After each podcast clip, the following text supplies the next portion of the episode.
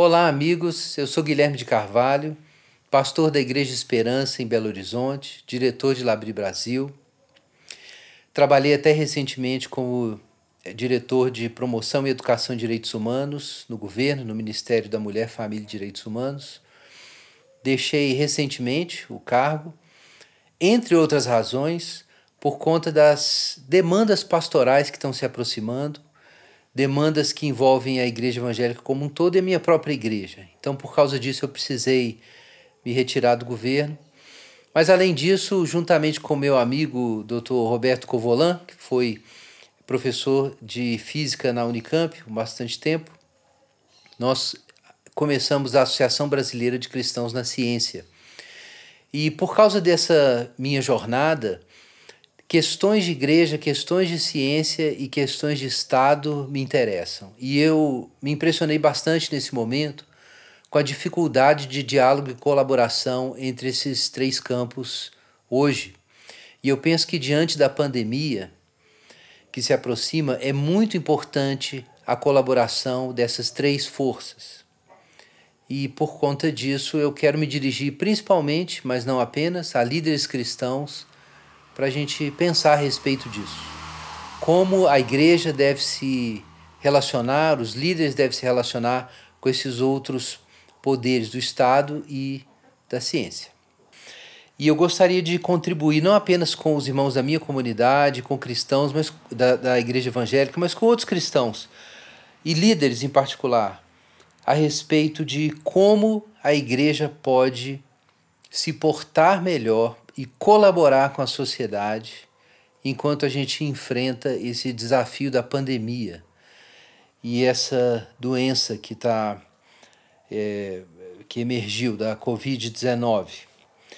Esse é um assunto de muita importância para hoje e a gente tem ouvido muita coisa esquisita por aí. Se você acompanha redes sociais, você deve ter recebido muita informação útil com valor e também deve ter visto muita fake news, muita bobagem. Mas o pior de tudo são orientações, orientações mal feitas ou ruins sobre como a gente deve se portar. Então eu entendo que eu posso dar uma contribuição aqui para ajudar os irmãos nisso. E a questão que eu quero levantar é como a igreja se relaciona com duas grandes forças, que é o Estado e a ciência nós vimos que nesse momento essas duas, essas três forças entraram num processo de troca, mas também de conflito, que para quem gosta de estudar, entender a sociedade é interessante, mas no momento algo além do interesse acadêmico, da curiosidade intelectual, cultural precisa acontecer. A gente precisa de solução. Então eu queria comentar isso, como a igreja, como os cristãos, como os líderes cristãos devem se relacionar com essas duas outras forças eu quero começar mencionando é, o que é a doutrina reformada ou neocalvinista a respeito dos poderes e falar alguma coisa sobre a visão católica também.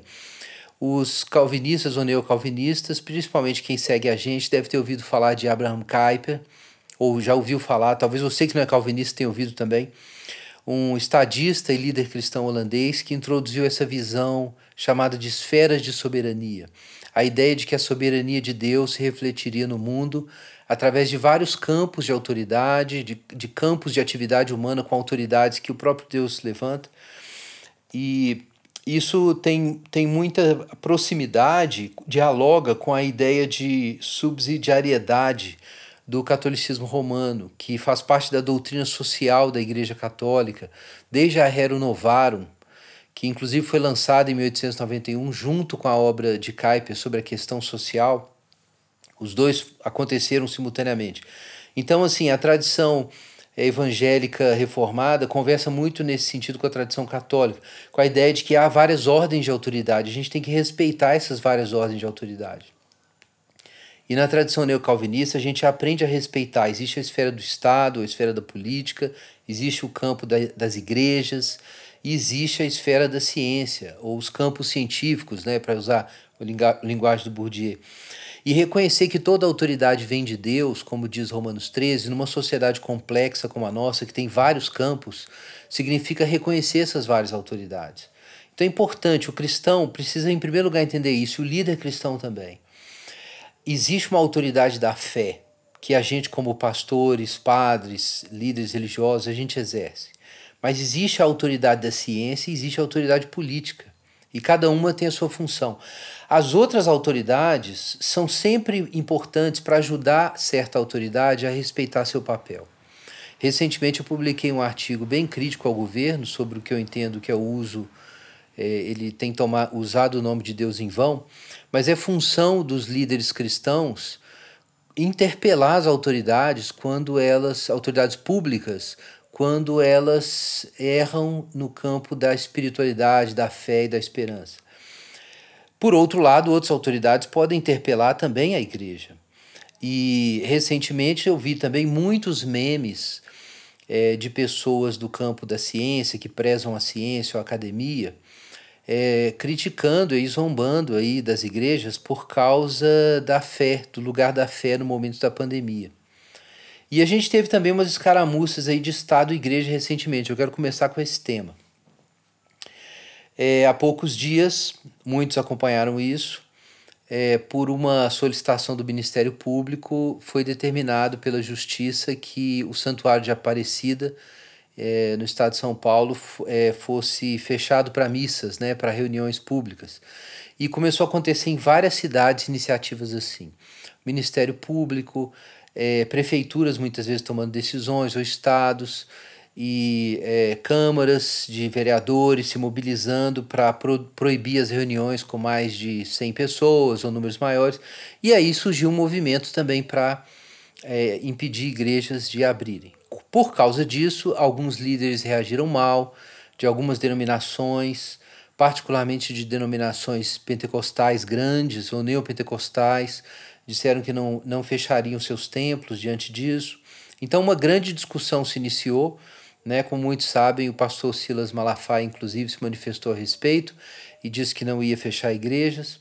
Eventualmente, o próprio presidente da República, dando entrevista, entrevista ao Ratinho, falou a respeito disso também, é, dizendo que a igreja seria o último refúgio das pessoas, então que elas não podiam ser fechadas e embora devessem né, fazer o melhor possível para colaborar com as autoridades de saúde. Então, eu quero comentar essa discussão aí sobre Estado e Igreja, primeiro levantando a questão jurídica. É, é preciso admitir, isso não significa que eu apoie, tá? Eu quero deixar isso claro antes que alguém desligue o, o vídeo. É, eu, eu, eu acho que as igrejas deviam todas suspender suas reuniões. Todos os grupos religiosos e igrejas deviam suspender as reuniões. Mas é importante entender o que a Constituição diz porque a gente precisa tomar cuidado para não cair num estado de exceção de repente, por conta dessa tragédia da pandemia. E precisamos evitar ao máximo uma escalada de problemas judiciais. O que acontece é que, de acordo com a legislação, é, as, as autoridades é, civis têm deveres em relação. É, eu vou citar alguma coisa aqui para vocês, mas tem deveres que precisam ser respeitados em relação às é, igrejas. Né? Então, em primeiro lugar, vou citar o que todo mundo conhece a respeito da nossa, é, da nossa Constituição, que deixa muito claro é, no artigo 9 que no artigo 19 que a, a liberdade das igrejas precisa ser respeitada. Então, um pouco antes de deixar o governo, isso foi discutido e nós temos até uma recomendação a partir do Ministério de Direitos Humanos a respeito disso. O artigo 19 da Constituição deixa muito claro que o Estado não pode colocar embaraço ao funcionamento das igrejas. E que, por outro lado, é possível, dentro dos limites do interesse público, uma colaboração de Estado e igreja. Eu quero comentar isso. Mas então o Estado não, não pode colocar embaraço no funcionamento das igrejas, também o, o artigo 136, parágrafo 1, deixa claro que apenas no caso de estado de sítio ou de acordo com o artigo 139, é, inciso 4, não, a, o Estado não deve interferir ou proibir ajuntamentos ou manifestações religiosas, é, a não ser que a gente estivesse em estado de defesa ou estado de sítio. Então, acho que é importante ter em mente que a Constituição tem que ser respeitada. E não é viável que é, autoridades públicas é, se manifestem, ajam de, de maneira tão dura, impedindo a, a liberdade religiosa. Isso depois pode levar a vários é, questionamentos judiciais. E então, assim, eu sei que essa é uma matéria controversa. Alguns vão dizer que no caso de questões que envolvam a saúde pública e a segurança das pessoas, isso seria aceitável. Eu não vou dizer que esse argumento não seja viável, mas a ideia de defender a liberdade religiosa nesse momento não é irracional. Suspensão de liberdades fundamentais em uma situação de grande dificuldade é uma decisão muito grave, que preferencialmente devia vir do próprio é, governo federal ou de uma articulação dos três poderes: legislativo, judiciário e executivo. O melhor seria uma articulação deles. Agora, isso dito a respeito da liberdade religiosa e dos cuidados que as autoridades públicas precisam ter, é necessário admitir que nós vivemos um risco excepcional. E seria muito importante que os líderes religiosos, e aqui eu faço um apelo aos pastores em particular, que suspendam as reuniões. E aí entra uma informação importante, que pode ajudar, nesse caso, a igreja a cooperar com o Estado que é a informação científica. Então eu comentei isso no, nas minhas redes sociais, no Facebook, a respeito de como essa evidência tem sido sonegada por alguns grupos, particularmente de extrema direita, que publicam fake news e desprezam os estudos mais importantes. Mas eu estava ainda no governo quando na segunda-feira foi distribuído esse relatório esse report, foi o Report 9, o, o relatório nono do grupo de trabalho do Imperial College, que é, apresentou vários relatórios. Esse foi o nono report, tratando de vários aspectos do problema da Covid-19. Mas o Report 9 foi sobre o impacto de intervenções não farmacêuticas na redução da COVID, da mortalidade é, e da demanda por cuidado de saúde pela Covid-19. Esse foi o, o, um dos estudos, talvez o mais importante, que levou uma mudança de política no Reino Unido e na, nos Estados Unidos. Esse estudo estimulou, é, é, per, perdão, esse estudo é, estimou é, cerca de entre 250 mil e 550 mil mortes no Reino Unido e até 1,2 milhões de mortes é, nos Estados Unidos da América se não houvesse uma mudança de política, de ações de mitigação para supressão de, é, enfim, reuniões públicas e do contato entre as pessoas, que é o que, o que foi chamado de lockdown. E isso mudou a política em vários lugares. É, isso foi o erro que foi cometido na Europa e eu fiquei bastante preocupado com isso. Isso gerou debates, mas já estava sendo sugerido, antes desse estudo, lockdown já estava sendo sugerido por cientistas. Existem cientistas que discordam? Sim, isso sempre vai acontecer, mas a gente precisa agir de acordo com a melhor evidência científica. Eu quero destacar isso. Não existe contradição entre religião e ciência. Existe contradição apenas quando a ciência tenta fazer o papel da religião ou a religião tenta fazer o papel da ciência. E não é o papel da religião é, fazer ouvidos, fechar os ouvidos do povo para o que a ciência diz. Pelo contrário, toda verdade é verdade de Deus, ela tem que ser promovida. Então, gente, essa informação saiu. É, a, uma das coisas que precipitou, inclusive, o meu afastamento do governo foi a lentidão no sentido de enfrentar esse fato e pensar, em primeiro lugar, nos vulneráveis e não em outras considerações, como considerações econômicas ou é, a manutenção do, da estrutura do Estado, ou não mudar o discurso que estava sendo usado até agora, ou não desagradar uma militância X ou Y. Enfim, foi uma das razões porque é, eu acabei saindo do governo. Mas o fato é que existe então a informação científica e não faz muito sentido a gente ficar com raiva dos erros do governo nesse momento, porque tem uma equipe fantástica, o Mandetta está fazendo um trabalho fantástico. Assim que a evidência científica chega, é, o Ministério da Saúde responde e está respondendo bem. Boa parte do governo está totalmente alinhado com isso. Então eu não quero criticar o governo agora. Eu estou preocupado com as igrejas, pastores que estão aceitando o negacionismo científico é, da extrema-direita, às vezes porque preciso que a igreja continue funcionando, não tem uma estrutura de internet para continuar em contato com os irmãos, alguns estão preocupados aí com ofertas para manter a igreja. Então eu quero dizer, meu irmão, não estou nem dizendo que você é mal intencionado, mas não pode pensar assim. A gente precisa pensar na saúde das pessoas em primeiro lugar e é necessário fazer esse lockdown.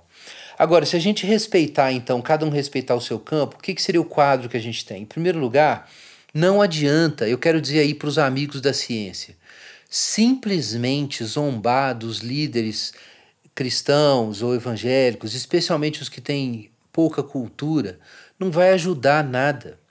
Essa turma precisa ser convencida. Se você participa de grupos de WhatsApp onde há pastores, onde há pessoas principalmente mais idosas que acreditam em fake news e que têm devoções é, ideológicas de extrema direita, então eu sei que eu agi bastante criticamente, mas porque eu precisava é, colocar uma mensagem pública né, sobre o governo. Mas agora é, é necessário que, que não, não haja é, zombaria desses pastores. Então eu, eu acho que é importante a gente assumir esse, essa posição. Nessa semana eu ainda achava possível fazer uma grande crítica, crítica dura é, a esses movimentos, mas a partir da próxima semana, a semana que começa agora, é, agora é a corrida contra o tempo. É uma corrida contra o tempo, então o foco tem que ser claro. Então eu, eu sugeriria aos amigos aí da ciência que pensem em como comunicar. A prioridade é como comunicar essas verdades sobre, sobre os riscos da Covid-19. Agora eu quero dizer para a igreja: a igreja precisa respeitar as outras autoridades. Então, é, é, é verdade que existe proteção constitucional para a liberdade da igreja, liberdade de associação. É verdade. Mas como nós, cristãos, particularmente protestantes, gostamos de dizer, a liberdade não deve ser ocasião para libertinagem. O apóstolo Paulo diz isso.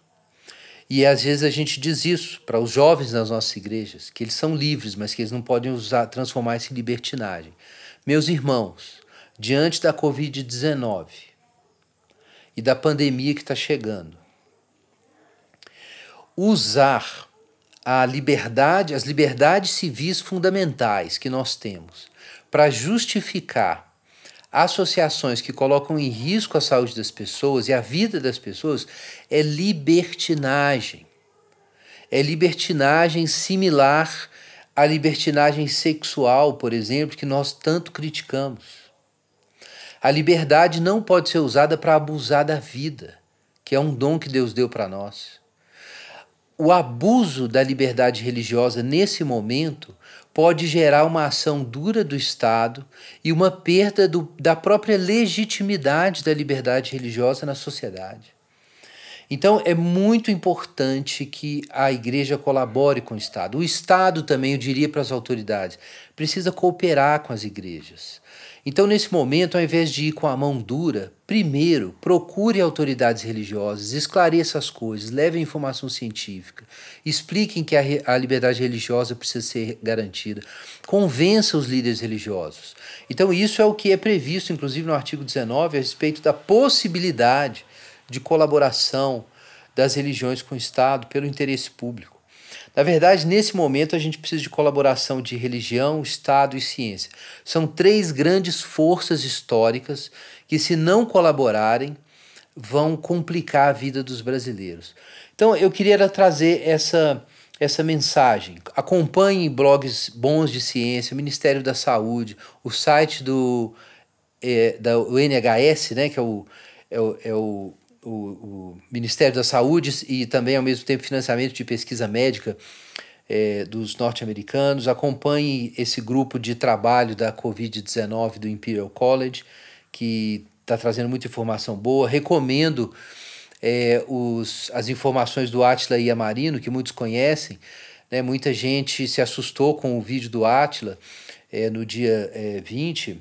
É, ou é, se eu não estou enganado, mas enfim, simultaneamente com, com as declarações do, do, do ministro Mandetta, mas a informação científica já estava sendo coletada antes, né? como eu mencionei para vocês, na segunda-feira a gente já sabia. Então é muito importante a colaboração, gente. E isso é nada menos que o princípio da fraternidade. Eu poderia citar a Bíblia aqui de muitas formas, mas eu vou terminar essa reflexão citando o primeiro artigo da Declaração Universal dos Direitos Humanos de 1948. Todos os seres humanos nascem livres e iguais em dignidade e direitos, têm razão e consciência, e por isso o dever de agir uns para com os outros em espírito de fraternidade. É muito importante trazer nesse momento o princípio da fraternidade. Muito já, já se falou em direitos humanos no Brasil, enfatizando liberdade, que é o que a direita tende a enfatizar, ou enfatizando a igualdade, que é o que a esquerda tende a enfatizar. E se esqueceu do princípio da fraternidade. E o princípio da fraternidade é praticado quando nós entendemos, porque temos razão e consciência, que é um dever. E, gente, não adianta resolver só com informações, só com leis e só com oração. A gente precisa cumprir nossos deveres coletivos hoje. Então, eu, eu recomendo, eu insto aos meus irmãos, especialmente líderes evangélicos, cooperem com o Estado e com a ciência nesse momento. Isso é o meu pedido e a minha oração.